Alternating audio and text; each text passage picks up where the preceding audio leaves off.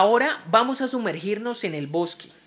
Hasikima nos transporta a lugares remotos de nuestro país, donde las culturas indígenas se expresan y cuentan historias de la relación que han construido con el mundo natural.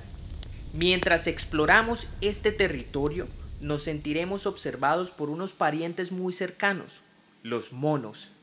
Grandes, diminutos, oscuros, claros o lanudos son representantes y embajadores de los bosques. Lugares que han sufrido una transformación impresionante por actividades humanas que han potenciado el calentamiento global.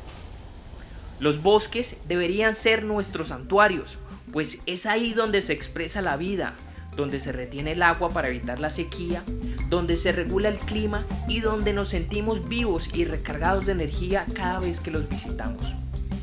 La pérdida de nuestros bosques nos afecta a todos. Explora Hasikima, siente, escucha, experimenta, mira. Hay muchas historias que contar. Disfrútalo y me cuentas luego.